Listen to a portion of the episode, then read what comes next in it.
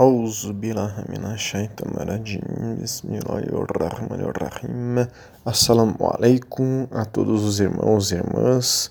O texto base de hoje é do livro Oceanos de Misericórdia, livro 2.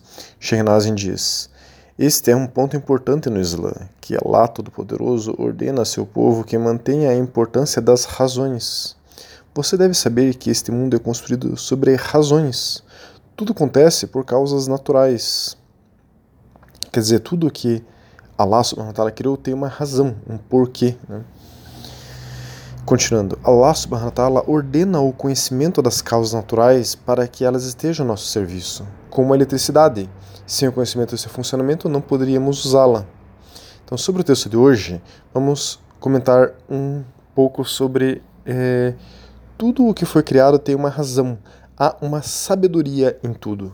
Esse é o nosso tema temos alguns estudos sobre sabedoria, o que é a sabedoria, como ela aparece no Alcorão, e temos já um estudo exatamente sobre isso que estamos estudando hoje, que há uma sabedoria em tudo. Então, esse é o estudo 2 sobre esse assunto.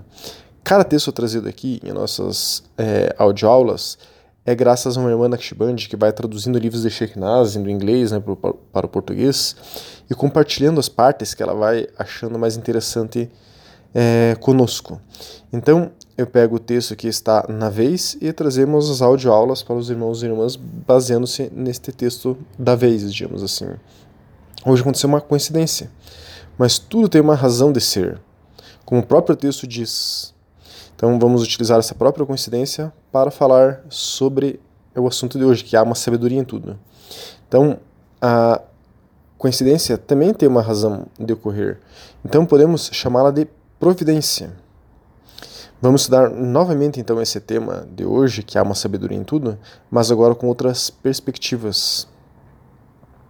No outro estudo sobre o tema, mostramos como o Corão e o profeta Muhammad afirmam isso, de que há uma sabedoria em tudo. De que tudo foi criado por Allah subhanahu wa ta'ala, há uma razão por trás da, da criação daquela coisa. Hoje veremos algumas opiniões sobre o assunto. Há uma fala recente de 1 de julho, é um surba, né? uma fala inspirada de Molana Sheikh atual mestre da Arnashband, sobre esse assunto, que é justo o que estamos estudando aqui e o que foi compartilhado com os irmãos e irmãs Nashbands no grupo é, Arnashband do Brasil de hoje. Então, como ocorreu essa coincidência? É, a gente vai trazer o estudo que foi compartilhado hoje com os Naqshbandis do Brasil aqui para o grupo Coração Sufi. O título dessa fala de Maulana Sheikh Mehmet é Há uma sabedoria por, uh, para tudo. Então ele diz: Allah, Allah Azawajala, Deus exaltado seja, criou tudo por uma causa, com sabedoria. Allah Azawajala não criou nada inútil. Ele, Subhanahu wa Ta'ala, glorioso exaltado, conhece sua sabedoria. Sua sabedoria está ao lado dele. Não é como as pessoas de hoje em dia, as pessoas da atualidade fazem tudo o que vem à sua mente. Tudo tem o seu tempo. Tem o seu tempo requerido. Allah Azza não criou nada sem um significado ou sabedoria. Vemos que a mente da humanidade é muito limitada. Eles fazem algumas coisas e querem se livrar de outras. Eles não é, não mantêm, não se mantêm diante daquela, aqui, com as minhas palavras, né? não se mantém diante daquilo que eles não conseguem entender, desprezam, querem se livrar daquilo que não entendem, porque Allah subhanahu wa ta'ala criou. Eles dizem, agora nas palavras dele aqui, de Maulana, vamos nos livrar delas, elas são inúteis. Não deveriam ocupar tanto espaço e permanecer inúteis. Vamos jogá-las fora, vamos substituí-las por coisas que gostamos. Quando acontece isso, um equilíbrio foi quebrado. Allah Azawajala colocou tudo em equilíbrio. Mesmo que algumas coisas sejam ruins, há uma necessidade para elas. Você não pode questionar por que elas estão lá. Allah Azawajala as criou com a sabedoria de Allah subhanahu wa ta'ala, Deus glorioso exaltado. Elas foram criadas por uma razão. Elas podem ser criadas como recompensa ou como punição. Allah Azawajala criou o paraíso e o inferno. Você não pode perguntar por que ele criou o inferno. O inferno é um lugar muito ruim, que Allah subhanahu wa ta'ala nos mantenha longe disso. Mas você não pode questionar por que ele foi criado. Não há nada pior do que o inferno, mas há uma necessidade disso. De acordo com isso, Allah subhanahu wa ta'ala o criou. Portanto, teremos o benefício de tudo quando chegar a hora, inshallah. Há benefícios para aqueles que estão em, com Allah subhanahu wa ta'ala. E será um castigo para aqueles que não estão com Allah subhanahu wa ta'ala. Tudo é para o benefício do crente, do muçulmano, como diz o nosso profeta Muhammad. Portanto, devemos ser felizes pelas coisas boas e saber que há sabedoria nas coisas ruins e louvar Allah subhanahu wa ta'ala por elas. Então, essa é uma fala de Molana Sheikh Mehmet, atual mestre Naqshbandi, é, exatamente sobre o assunto que surgiu aqui hoje e que surgiu também no, nos estudos dos irmãos e irmãs da Ordem do Brasil, que foi compartilhado por lá. Então, irmãos e irmãs, nós seres humanos podemos não saber a razão, o que levou Allah subhanahu wa ta'ala a criar determinadas coisas, mas elas foram criadas por uma sabedoria muito superior à nossa. E não é porque não enxergamos as causas que não há uma boa razão para tal coisa ter sido criada. Shaitan, por exemplo. Os cristãos dizem que não foi Allah subhanahu Deus glorioso exaltado, que criou Shaitan. Ele, Allah subhanahu criou todas as coisas no universo. Tudo o que existe, sem exceção alguma, foi criado por ele. Mas por que então criar Shaitan? Alguém pode perguntar. No mínimo para nos testar e nos possibilitar superarmos seus sussurros, was-was, e dessa maneira nos tornarmos pessoas melhores. Temos estudos sobre Shaitan, temos sussurro sobre, estudos sobre was-was, sussurro. Né?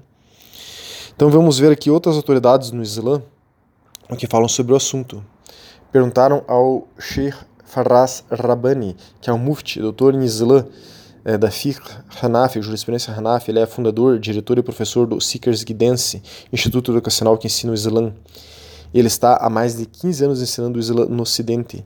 Ele está listado entre os 500 muçulmanos mais influentes do mundo. É um ícone, uma referência mundial é, da jurisprudência Hanafi, né, que nós seguimos. Perguntaram para ele, por que Allah criou o mal-olhado? A inveja, né? às vezes ele também a, inveja prejudica inocentes e pode arrastar alguém até a morte. Existe alguma sabedoria nisso? Daí a resposta foi: o mal olhado é uma realidade. Ele, o Todo-Poderoso, é, criou isso. É, al-Bakr ibn al-Arabi al-Malik e outros explicam é, que é da vontade de Allah que às vezes ele cria efeitos nocivos a partir dos olhares malignos ou ciumentos dos outros. Os sofrimentos dos inocentes, tais como os desastres naturais, doenças ou a desumanidade de outros, são temporários e serão uma fonte de triunfo daqueles que foram alvos desse sofrimento na próxima vida, devido à esfera infinita do nome de Allah al-Rahim, o é todo compassivo, né, um atributo de Allah subhanahu wa ta'ala. Nesse mundo, o sofrimento dos inocentes é igualmente um julgamento para os espectadores, que não são inocentes se puderem fazer algo para aliviá-los. O profeta sallam, disse: O crente não é alguém que passa a noite enquanto seu vizinho tem fome. Hadith Mustadrak 4167. Estudiosos do direito sagrado, fiqh, jurisprudência, né, mencionam que enquanto alguns deveres do Islã são de quantia definida, tais como cinco orações diárias, o mês de jejum do Ramadã, o Hajj, uma vez na vida, outros são igualmente obrigatórios, mas de quantidade indefinida, tais como cooperar uns com os outros em boas obras, alimentar os famintos, ajudar os aflitos ou fornecer alívio a desastres. Alguém que pode ajudar um sofredor, gastando seu dinheiro, seu tempo, sua influência, seus conselhos, é, se nada disso faz, então que ajude com suas orações. Da sabedoria dela está além. É, e esse também é um julgamento para a humanidade. Com o bem e o mal como um teste, como diz o Corão na Sura 21, Ayah 35. Então, é, aqui acaba a resposta desse Shir. Então, tudo nessa vida é um teste, ele está falando. Nós temos estudos sobre isso. É um teste para nos aprimorarmos, para evoluirmos espiritualmente. Temos estudos sobre a evolução espiritual e para alcançarmos os mais elevados níveis do paraíso também na nossa eternidade. Temos estudos que falam também sobre os níveis do paraíso. Esta é a essência dessa resposta desse Shir, né? Shir Farras Rabani. Então alguém pode perguntar, é, como há uma razão em tudo, há uma sabedoria em tudo, então até o sofrimento de alguém, o sofrimento que a pessoa sofre nas mãos de uma outra pessoa, por exemplo, é, que está oprimindo a pessoa ou fazendo alguma coisa, até nisso há uma sabedoria e uma razão por trás? Perguntaram algo semelhante ao Sheikh Rami Nusr, que é um estudioso, um conselheiro, orador, professor e tradutor de textos islâmicos. Ele passou grande parte do seu tempo ensinando e ajudando muçulmanos na prisão e viu como conhecimento libera o potencial humano. É, ele é o responsável pela aplicação de fiqh da jurisprudência no Khalil Center, nos Estados Unidos e no Canadá. O Centro Khalil, né, o Khalil Center, é um centro de bem-estar psicológico e espiritual para a comunidade islâmica desses países, que promove a prática profissional da psicologia enraizada nos princípios islâmicos. Uma iniciativa destinada a abordar a ampla prevalência de, das questões sociais, psicológicas, familiares, relacionadas, é, relacionais e espirituais das comunidades muçulmanas do Canadá e dos Estados Unidos. Pergunta que fizeram para esse Sheikh, aí, que é responsável pela aplicação, aplicação da jurisprudência nesse centro. Né? Entendo que Allah nos testa, nos testa com sofrimento, mas e se for demais para a pessoa lidar com isso? Suponho que estou tentando perguntar porque somos testados de maneira que podemos ser completamente ignorantes porque estamos sendo testados. Quando eu era criança, fui espancado, enganado e quase afogado por outras crianças, falsamente acusado por meus pais por coisas que não fiz e me disseram que eu era estúpido. Essas experiências deveriam me beneficiar no longo prazo? Resposta: Todos nós estamos sendo experimentados, testados né, em diferentes níveis de provações, mas temos que ser firmes ao perceber que todas essas coisas vêm de Allah. O, o reconhecimento do decreto divino, Qadr, é um pilar da fé, como é mencionado no hadith de Jibril, salam. Então, está falando do decreto divino. Nós temos alguns estudos sobre o assunto. E esse hadith que ele cita de Jibril é um hadith que ele explica também o que é Irsan. Nós temos um estudo sobre esse hadith e sobre Irsan. Quem quiser pode nos solicitar qualquer um dos estudos que nós estamos mencionando. Uma das principais maneiras que Shaitan nos leva a questionar, agora a gente está nas palavras aqui desse Sheikh, né? Sheikh Rami Nusr. Uma das principais maneiras que Shaitan nos leva a questionar a existência dela é começar por nos levar a questionar o decreto divino. Então, como lidar com o decreto divino? Muitas pessoas deixaram a fé em Deus por não serem capazes de responder à pergunta: se existe um Deus, então por que existe o mal no mundo? Por que ele criou o mal? Há uma razão nisso? Para um muçulmano, a resposta deveria ser automática, e é: Allah faz o que quer. Ao Corão 85, ayah 16. Eu mesmo repito este ayah, esse versículo do Alcorão, né? quando vejo e ouço coisas que não consigo entender, como a morte de crianças, atrocidades contra as pessoas, opressões, etc. Há outro ayah para repetir e refletir quando pensamos sobre coisas que não podemos responder, que é o ayah, o verso, o versículo. Ele não é questionado sobre o que faz, sobre o que ele faz, mas eles, quer dizer, nós, né, seremos questionados. Ao Corão 21, Ayah 23. Portanto, não se permita perguntar sobre o que aconteceu, a menos que primeiro aceite e depois tente encontrar a sabedoria no que aconteceu. Também ao refletir sobre o que você experimentou, pense sobre os profetas e sobre o que eles experimentaram. Quer dizer, os profetas sofreram muito, né? Então, a gente tem um exemplo deles. Isso que ele vai falar agora aqui, continuando então. Eles viveram vidas como nós vivemos, com uma consolação, como uma consolação para nós. Não podemos nos relacionar plenamente com os anjos, porque eles não experimentam a vida como nós. Ter profetas como exemplos nos permite relacionar-nos com eles. Todos nós experimentaríamos aspectos da vida dos profetas, como da, da vida do profeta Muhammad. Se você se sentir rejeitado por outros, reflita sobre a rejeição do povo a seus profetas. Se você se sentir traído, pense em Yusuf, no fundo do poço. O profeta, né, Yusuf. E uma pessoa pode se afogar no fundo do poço. Se você se sentir sozinho, pense em Musa, Moisés, né. Sua vida é um livro que Allah deu somente. Agora, então ele está dizendo aqui que tudo que nós passarmos, existem exemplos de profetas é, para que a gente reflita sobre aquilo que a gente está passando. Agora está falando aqui um outro assunto, um, um, agora uma outra coisa sobre isso. Né?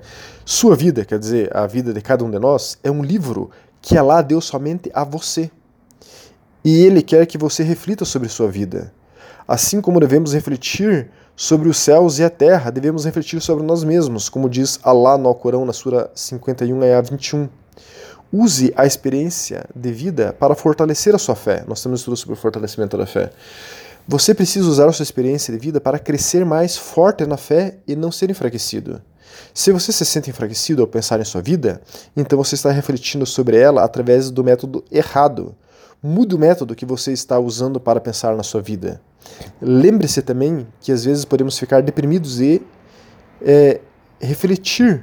E o próprio zikr pode ajudar. Tentar é, aqui aconselhando as pessoas a fazerem zikr para chegarem a um estado mais alegre, mais feliz. Nós temos vários estudos sobre zikr. Zikr é a lembrança de Allah, são recitações que nos lembram de Allah. Né? Então, concluindo a fala dele, Outras vezes a depressão se torna clínica e precisamos de medicação ou terapia.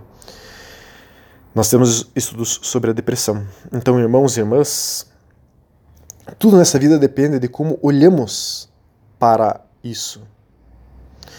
Tudo tem uma razão e uma sabedoria.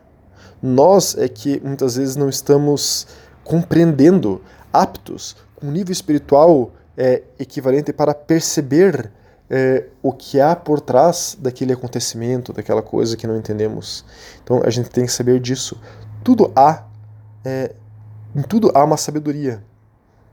É, Allah subhanahu wa ta'ala faz tudo perfeito. Nós é que não entendemos esse encadeamento das coisas. Que Allah subhanahu wa ta'ala nos possa é, aceitar, né, nos fazer aceitar tudo o que acontece, inshallah. Assalamu alaikum wa rahmatullahi wa barakatuh.